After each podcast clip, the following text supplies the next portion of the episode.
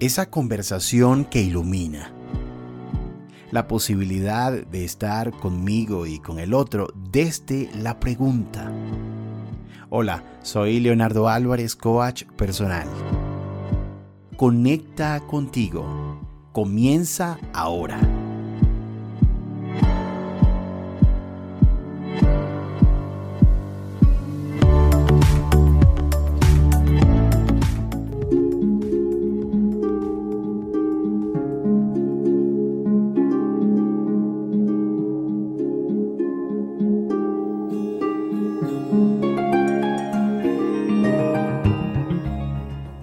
Seguramente nos ha sucedido durante estos meses donde hemos estado aislados mucho tiempo y algunos de manera total, otros de manera parcial, eh, el tema de sintonizarnos con el arte, con las películas, por ejemplo, y, y, de algún modo estar al día con algunas películas que siempre quisimos ver, pero por razones de agenda no hemos podido.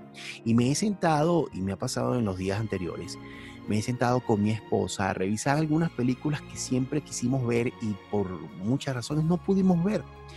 Y cuando planteo las películas, la primera respuesta que mi esposa me da de las primeras películas que pongo sobre la mesa para que veamos y compartamos juntos es, esa ya la vi. Y en el camino del podcasting eh, he encontrado además dos damas maravillosas que tienen un podcast que se llama así precisamente, esa ya la vi en alusión a películas que cuando estás hablando entre amigos eh, siempre eh, surge la famosa frase, esa ya la vi y así se llama el podcast de, las damas que me van a acompañar hoy, porque quisiera, quisiéramos, eh, digamos, un link, hiciéramos una reflexión en torno a películas de crecimiento personal. Creo que sería interesante entrar un poco en el espacio del arte, de la filmografía y, del mundo del cine y, poder reflexionar qué películas nos parecen que son una buena elección, películas para el desarrollo personal. Por eso eh, he querido hacer este episodio especial, invitar a María Fernanda Avitia y a Carly Zárate creadoras del podcast Esa ya la vi. Eh, quiero darles la bienvenida a ambas y preguntarles brevemente cómo surge esta idea de hacer un podcast de películas donde un par de amigas se juntan y empiezan a hablar del detalle de estas películas. Pues surge de la, pues ahora sí que de la cuarentena de COVID. del 2020 y de, y de nuestras pláticas que, bueno, teníamos en una vida más cotidiana cuando trabajábamos juntas, sin embargo, al no poder estar juntas, este, pues se nos ocurrió hacer ese podcast porque pues, luego estamos ahí reflexionando y se nos hace una bonita manera de reflexionar con, las películas que ya vimos. Sí, y pudiera parecer incluso muy común, muy trivial, pero resulta que eh, eh, la potencia que tiene el cine, la potencia que tiene la imagen hoy es superlativa, es importante, eh, resulta apasionante, atractivo visualmente, poder recibir mensajes de distintas maneras. Por eso he querido eh, eh, hacer esta, esta suerte de dinámica con, con María Fernanda y con Carlis, y quisiera que exploráramos algunas películas que pensamos que pueden ser muy potentes desde el punto de vista personal. Quiero preguntarles, ¿quién quiere empezar de ustedes? ¿Quién quiere plantear la primera, digamos, película que les parece que, que pudiéramos explorar desde la mirada del desarrollo personal? Yo, yo quiero empezar. Ok.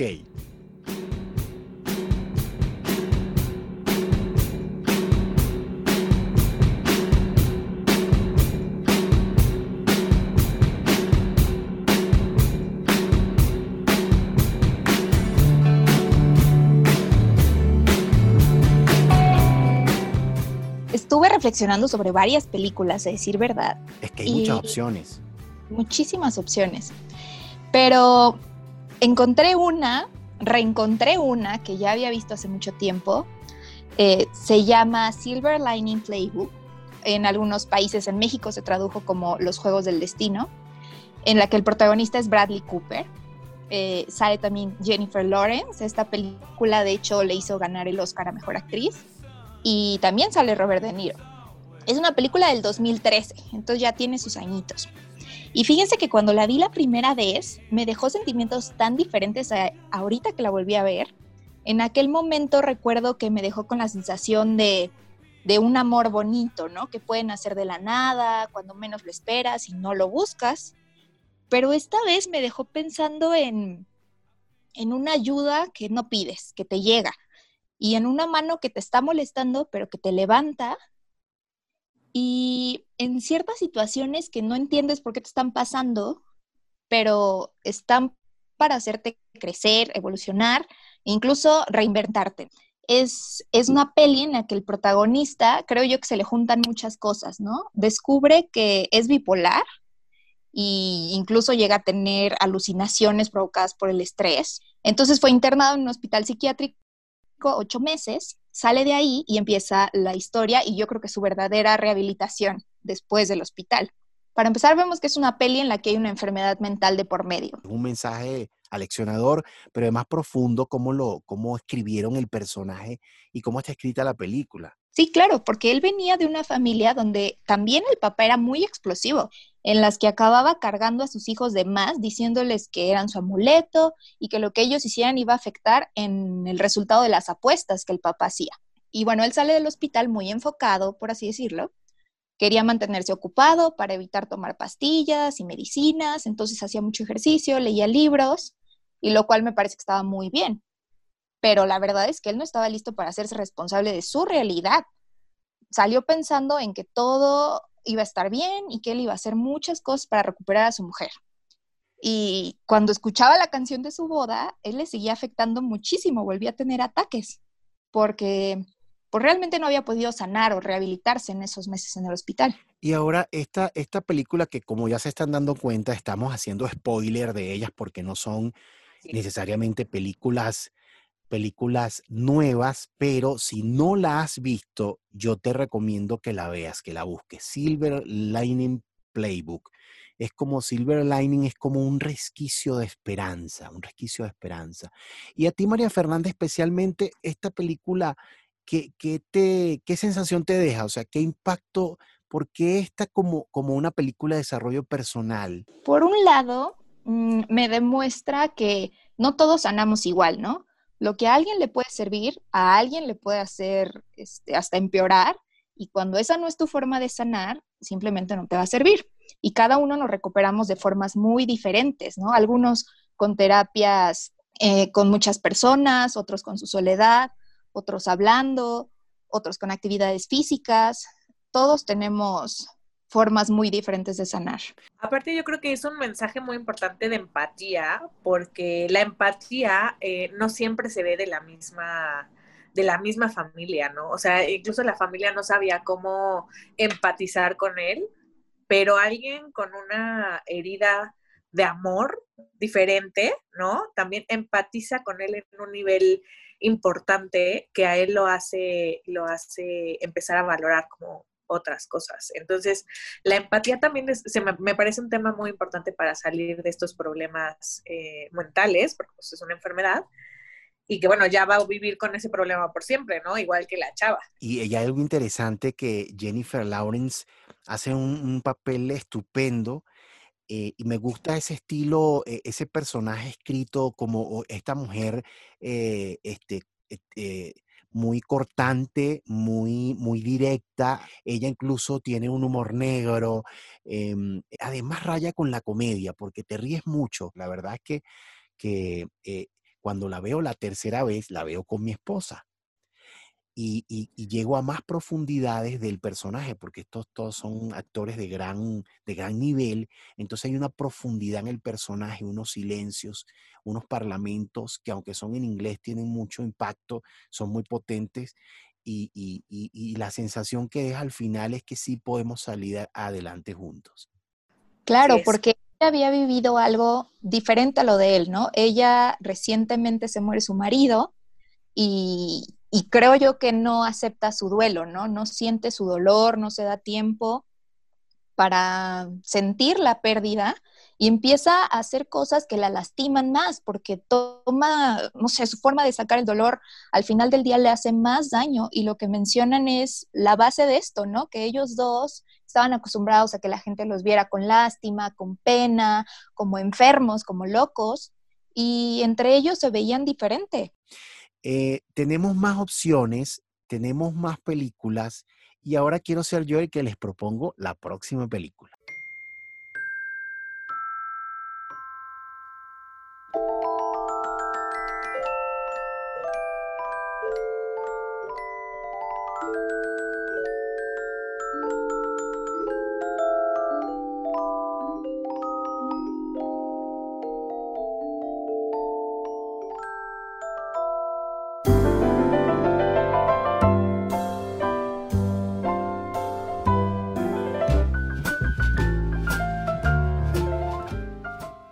Ok, esta, esta película no es tan vieja, es una película relativamente muy nueva.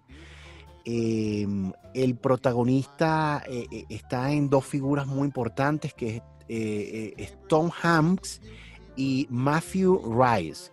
Ambos, ambos son el eje central de, de, una película que se llama Un buen día en el vecindario. Y si no la has visto, te recomiendo ampliamente que la veas. Es interesante eh, cómo esta directora, Mariale Heller, logró, logró imprimir sin abusar de los elementos cinematográficos que hacen que, una película de Hollywood eh, tenga los, los, lenguajes comunes, sino que trasciende eso un poco y permite unos espacios de intimidad en cada escena o en muchas escenas de la película que a mí particularmente me impactaron.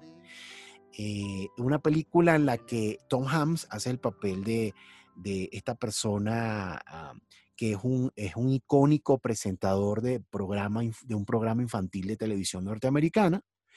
Eh, e, el, periodista que es Matthew Rice, que interpreta Matthew Rice, eh, Lloyd Vogel, le es asignado entrevistar a este personaje que interpreta Tom Hanks, eh, Fred Roger es el personaje que interpreta Tom Hanks y eh, cuando lo va entrevistando y va avanzando en esta relación de cuando le va haciendo preguntas y le va respondiendo toda esta serie de preguntas, Fred también le hace preguntas a, a Lloyd, le hace preguntas y Lloyd empieza a entrar también en su propia reflexión de vida y empieza a darse cuenta de estas emociones que no se ha permitido, de los perdones que no se ha permitido y cómo eso le ha afectado al mundo, cómo lo, eh, la manera como él vive su mundo y cómo esto también ha afectado la manera como, como él eh, aborda las relaciones y su trabajo, incluso su trabajo periodístico.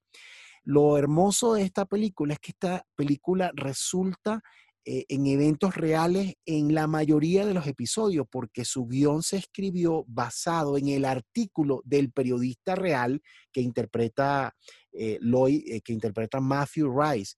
Entonces es hermoso porque yo, tuve la oportunidad de leer el, artículo original sobre el cual basaron el guion de la película y tiene episodios que prácticamente están retratados en la película y, esta candidez y esta calidad humana que tiene Fred Roger y que es el personaje que interpreta Tom Hanks, que lo hace además estupendo, una, calidez, una ternura, un caballero eh, que transmite ideas a los niños que les permitan elaborar su mundo emocional y, entenderlo. Em, la verdad es que yo quedé fascinado. Hay, hay algo muy especial de, de, este lenguaje de la directora Marielle Heller, y es que ella logra eh, momentos de intimidad tan impactantes y tan profundos que logra lo, que llaman trascender la pantalla, logra tocar a la audiencia. Yo no sé cómo lo sintió Carly, la película, cómo la sintió María Fernanda, pero en mí eh, eh, fue muy, muy especial esta película. Creo que me pareció un trabajo estupendo y Tom Hanks trascendente. Sí, a mí sabes qué me gustó más, que de verdad habla mucho de esto de enseñar a los niños a hablar de sus sentimientos, porque es algo que no vivimos eh, hoy en día. Y decirles que está bien sentir esto, que está bien sentir aquello, ponerle un nombre a lo que están sintiendo y saber qué te lo causó, eh, a dónde te va a llevar, o sea, y más a tan temprana edad, ¿no? Hay cosas que los niños no entienden como que tus padres se separen o no sé, diferentes historias que tocan ahí en la película. Y eso es a lo que a mí me encantó, que era como el enfoque hacia los niños, empezar desde chiquitos a trabajar el tema para que cuando sean grandes no pase lo de este periodista, que me parece que no tenía como que sanada la relación con su papá y tenía muchas razones para ser feliz, ¿no? Tenía su esposa, tenía un buen trabajo, tenía su bebé y no era feliz, se veía que tenía problemas y por eso no se dejaba que nadie le preguntaba nada. Y Carly, tú, tú, tú sí hiciste la tarea, sí la viste. Sí, claro que la vi, claro que la vi. Es muy buena, a mí me gusta mucho este personaje eh, que hace Tom Hanks, eh, el, señor Rogers. Eh, me parece un personaje completamente amoroso, que aparte de todo existió en la vida real y el amor con el que trata a todos los seres humanos que lo rodean se le ve reflejado a él, ¿no? Entonces, durante toda la película, eh, todo el mundo está enamorado del señor Rogers, y menos este periodista, ¿no? Como que este periodista es como, ay, ¿por qué lo quieren? O sea, es como muy... más huraño, más, sí, más errático. más como, ¿eso qué? O sea, y es, el periodista, aparte, me parece muy curioso que el periodista está convencido de que nadie puede ser tan feliz y de que nadie puede ser tan buena persona. Entonces, como que todo el tiempo está tratando de cacharlo en un acto de egoísmo o en un acto no congruente con lo que él predica y jamás lo logra y al contrario, es tratado con tanto amor por parte del señor Rogers y con tanta ternura, empatía y como un espacio seguro en cada plática que poco a poco va entendiendo más sobre él y sobre sus relaciones personales con su papá, ¿no? Por ejemplo, con su familia, con su entorno. Y poco a poco se da esa transformación de lo que, como dice Fer, eh, debería estar inculcado desde edades muy tempranas, ¿no? Sin embargo, veo que también hace efecto, o sea, todo este amor del señor Rogers que predica, que vive en, personas como, como, como el escritor, que era muy, muy cerrado y que al final terminó, como que le terminó cayendo el 20 de muchas cosas y, y lo hizo transformarse, o sea, vivió una transformación.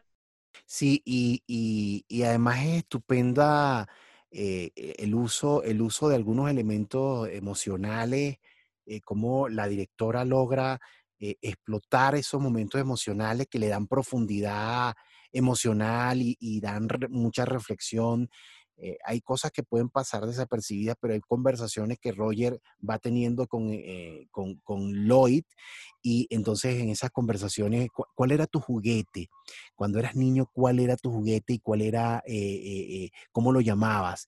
Entonces lo hace que de manera incluso inconsciente, simbólica, eh, eh, conecte de algún modo con ese juguete y vuelva otra vez a aquel conflicto y vuelva a aquellos recuerdos tan duros que tuvo este personaje Lloyd Bogle como familia. La verdad es que eh, un buen día en el vecindario es refrescante. Además es que tiene este ambiente como de Navidad y creo que sería genial verla. Yo la vi dos veces y me fascinó y creo que la volvería a ver una tercera vez. Y yo recuerdo que en mi formación de coaching, a mí me pidieron ver alguna película para reflexionar en torno a ella y, los temas emocionales que, estaba, en las que estaba siendo entrenado en aquel momento. Esta sería una película que yo a los que son coach en este momento y si me escuchan, yo les recomendaría altamente. Un buen día en el vecindario. Muy recomendada.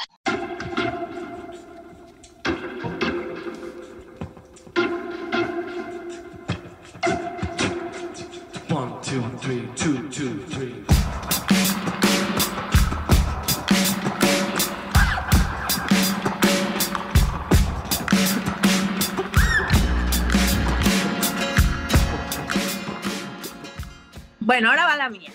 Yo les voy a proponer una que es completamente lo opuesto. y esta me gustó mucho porque para mí tiene crecimiento personal, pero tiene como el cómo no es crecimiento personal. Ahora sí que es la peli de Amiga, date cuenta, ¿no? y es El Gran Gatsby, la última versión. Esta, esta versión nace, esta película nace de un libro llamado igual, El Gran Gatsby, escrita por eh, Scott Fitzgerald. Y tuvo una primera versión y la última versión fue con Leonardo DiCaprio, estrenada el verano de 2013. Entonces ya tiene unos añitos. Es la misma versión, si tú ya leíste el libro, es un muy excelente libro, sin embargo, habla de una sociedad que vive en la opulencia y hay un escritor que es pobre. Entonces tiene a su prima la rica que le dice, ay, pues vente a pasar el verano acá a la gran ciudad, este, y te rentas aquí una casita, una chocita, mientras yo estoy aquí al lado en mi mansión. Y ya, entonces llegando se entera de que hay un, un tal misteriosísimo gran Gatsby, al que le dice, o sea, el señor Gatsby, que se llama Jay Gatsby, que nadie nunca lo ha visto, pero que hace fiestas enormes, súper opulente, súper, sí, súper saturadas, o sea, estamos en la temporada de los eh, 20, ¿no? Entonces este señor eh, nunca nadie lo ve. Y entonces un día los invita a una fiesta y tal, y se empiezan a dar cuenta de que este señor Gatsby está enamorado de toda la vida de la prima del escritor, que se llama, déjenme ver porque ahora sí se me fue el nombre, porque esta muchachita se llama Daisy, la prima Daisy, ¿ok? Entonces el gran Gatsby siempre estaba enamorado de Daisy, pero aquí es en donde les digo que todo mal. El señor viene de una familia pobre, ¿no? O sea, ahí te vas entrando en la película que el señor siempre fue pobre, pero oculta su pasado, al parecer roba una identidad en el pasado, o sea, con alguien que no tenía hijos, le roba su apellido, le, se queda su fortuna y pues se trata de apariencia, apariencia, apariencia, ¿no? Que a todo esto lo único que quiere es que Daisy se enamore de él y se case con él, pero pues amiga, todo mal, o sea, Daisy ya estaba casada, y entonces eh, Daisy le decía, escapemos, y él le decía, no, no, no, yo quiero hacer las cosas bien, quiero que le digas a tu marido que ahí muere y demás y demás, y ella dice, no, no, no.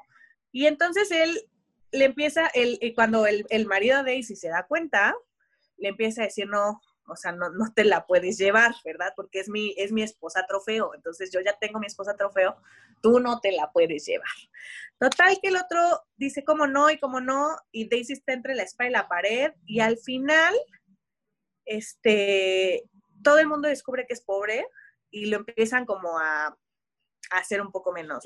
Y eso le pesa tanto y eso como crecimiento personal te enseña a que, el, el, o sea, al final de toda esta teatralidad, de todo este gran lujo que pretendía tener, había una persona frágil, había una persona que ocultaba su, o sea, que no estaba orgulloso de ser quien era y de que no, o sea, vaya, estaba vacío, ¿no? O sea, estaba completamente a merced de la opinión de los demás, inclusive Daisy, a merced de la opinión de los demás, porque Daisy sí lo amaba, pero ¿qué va a decir la sociedad, verdad? De que me divorcié y me escapé con este fulano. Y entonces como que nunca hay una aceptación y al final, este, y esto es, esto es spoiler. claro, eh, e, estamos hablando de, es totalmente spoiler. Eh, viene por problemas entre este trío amoroso, eh, eh, matan a Gatsby. Y es muy triste porque en su funeral no hay nadie.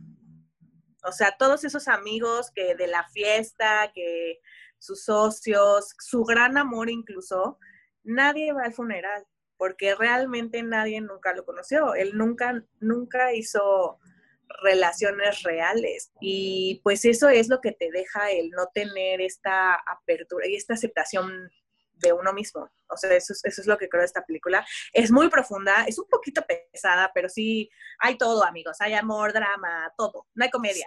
Y, además visualmente es, hermosísima. Ah, la manera como van presentando a los personajes, el, direct, director, la manera como, como los va mostrando, el Gapsi y las grandes fiestas eh, que además visualmente eh, se ve todo muy hermoso, muy bien puesto, muy, muy luminoso, muy brillante, e incluso, incluso considerando que es la época en la que mucha gente tiene registros, documentos de blanco y negro, porque es, la década de 1920, pero, pero el cine en esta versión se encargaron de hacer una, una versión muy colorida. De hecho, ganó Oscar por vestuario, por mejor vestuario. Yo la vi, no tuve la impresión de, de digamos, de, de necesariamente la película de desarrollo personal, pero sí pude capturar que el inicio me impactó mucho, que comienza con esta entrevista, este muchacho empieza una entrevista con un psicólogo, un psiquiatra, porque está, parece internado, y él se va a vivir cerca de la prima un poco para eh, escribir, para lograr ese sueño que qué es lo que quieres escribir.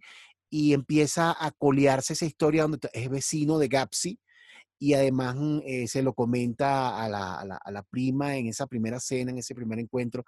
Eso me pareció interesante también, ¿no? Que, que esta, esta, persona viene de un tema de, de salud mental pareciera que es por la, yo no sé si es por la depresión de los años al final de la década del 20, no, estoy, no quedé muy seguro en eso, pero sí sé que, que todo lo, lo, dispara es precisamente que él se va, este, que, que este papel uh -huh. que hace Toby Maguire, él Toby se va a, a, intentar escribir este libro, pero dice, pero es que ella vive Gapsi.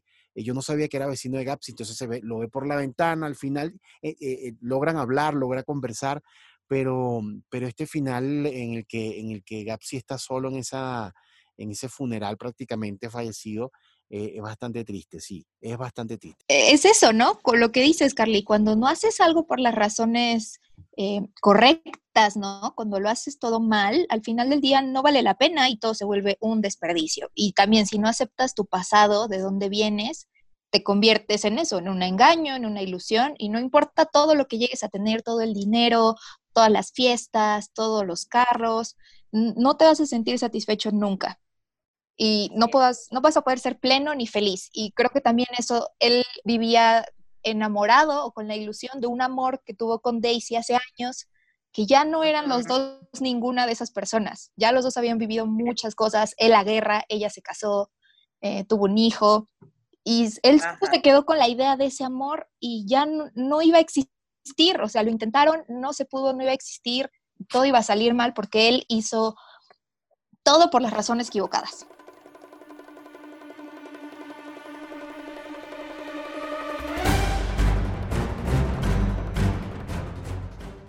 Ok, ahora, eh, ¿qué, ¿qué, película proponen? Este, este es un momento interesante porque ya yo tengo la película que voy a recomendar. Estoy emocionado porque la volví a ver y me fascinó y, y la vi con mayor detalle.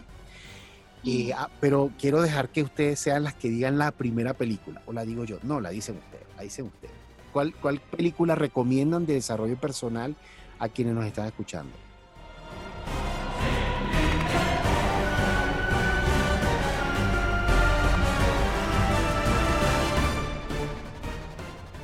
Bueno, y a mí me gustaría recomendarles otra película, sorpresa, ustedes tienen que adivinar de cuál estoy hablando, eh, que es una película eh, de hace bastantes añitos, bueno, 20 años. Eh, bueno, con, unos cuantos años, ajá. Unos cuantos años, ajá. Y tiene un mensaje bastante claro, ¿no? Es de creer en ti mismo y todo lo que puedes lograr. También es una peli que habla de racismo, habla de la humildad y de los actos que tú haces con buena fe que al final siempre se te van a regresar. Estoy tratando que me des una pista. Por ejemplo, dime cuál es el protagonista. No, pues sí. es que con... no. Oye, yo estoy con pensando, esa, dice, oye, mi con esa dices todo. bueno, les voy a dar otro, otra cosita ahí que, que más o menos habla la peli, que es del sacrificio que a veces tienes que hacer y decides hacer para alcanzar un sueño en específico. Y que también puedes estar hasta arriba, pero te va a pasar algo que te va a llevar al fondo y tienes que ponerte las pilas y reinventarte y darle para volver a lograr cumplir tu sueño. No, pero yo no, lo, yo no la logro adivinar, Carly, ¿y tú? Yo juro que es la mía. ¿En serio? ¿Si es la...? A ver, esta está basada en una, una historia real. Ajá. ¿La tuya también? Ah, ok, ok, ok, ok, ya, ya, ya. La mía también, la, la, okay. la película que yo voy a proponer también. Eso está más motivador aún. Bueno, ya les voy a decir. Pero, pero, actor principal. El actor principal es Cuba Gooding Jr. y sale Robert De Niro también. ¡Oh! Ya sé cuál es, ya sé cuál es. Este, que son marinos y que, híjole, no, ¿cómo se llama? Cuesti no, es buzo. Es como cuestión de honor. Hombres de honor. Cuestión de honor, sí. Hombre de honor, yo, eh, pero sabía nada más como el apellido de la película, pero el nombre, Hombres de honor. Pero eso es una estupenda película. Esa es una tremenda película. Demasiado interesante, ¿no? Y el papel que hizo Cuba Junior fue estupendo, estupendo. Ya. Esa... Ay, y Robert De Niro, no es como lo odio, pero lo amo en esa película. Claro. Sí, pero además él, él, él lo, logra ser amigo, ¿verdad? Lo levanta. Y al final, él lo, o sea, se levantan mutuamente porque al inicio lo levanta y a, golpes, ¿no? Pero al final también Cuba Gooding eh, lo ayuda a él también, ¿no? Carly, ¿cuál es tu película? Pero, pero dame, dame una pista. Mi película es futurista, pero es futurista de los años de 1997. O sea que es eh, Salió en 1997, trata un tema futurista, trata un tema de, de, clasismo y de, sí, es racismo también, un poco, de perseguir los sueños, como, como decía la película de Fer, ¿verdad? Eh, sale Ethan Hawke, es uno de mis actores favoritos.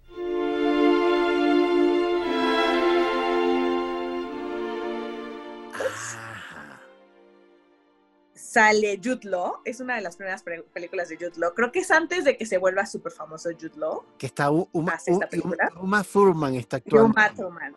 Ajá, esa Uma Thurman. Buenísima película. Es futurista.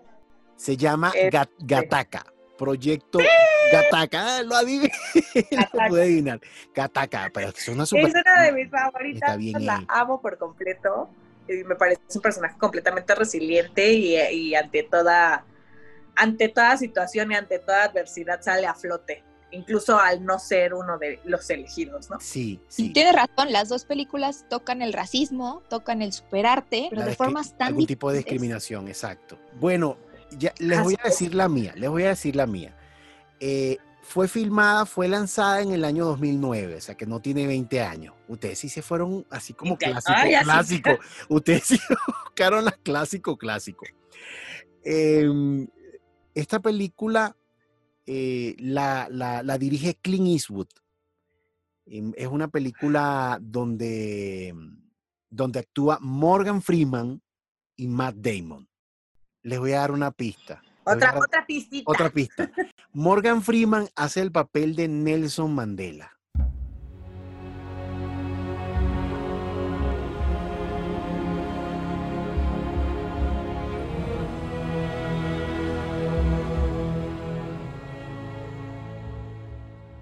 Esa sí no la he visto. Esa no la vi. Esa no la, ah, esa, esa, sí no la vi. y, Matt Damon, y Matt Damon hace el papel de un jugador de, de rugby que se llama Franco Spiern. Y está ambientada en, en, los momentos donde ya prácticamente pocos meses después que el apartheid desaparece como sistema, digamos, dentro de Sudáfrica y se erige como presidente en unas elecciones Nelson Mandela, a los pocos años de haber salido Creo que él comienza su, presidencia en el 93 y Mandela salió libre de la cárcel después de 27 años de cautiverio en el año 90, en febrero del año 90. Y, Morgan Freeman a través de, de, este episodio, este momento, digamos, político, pero sobre todo un episodio de reconciliación, logra que con el equipo de rugby de Sudáfrica, que logra ser en ese momento campeón mundial o de la Copa o, europeo de la Copa de Rugby, logra unir al país y logra que la gente se vea de manera diferente, al menos en el, en el ámbito deportivo. Fue una... una ya cuál es. Ya sabes cuál es, ya sabes cuál es. Se llama, cuál es. Se llama, Invictus. tiene Invictus.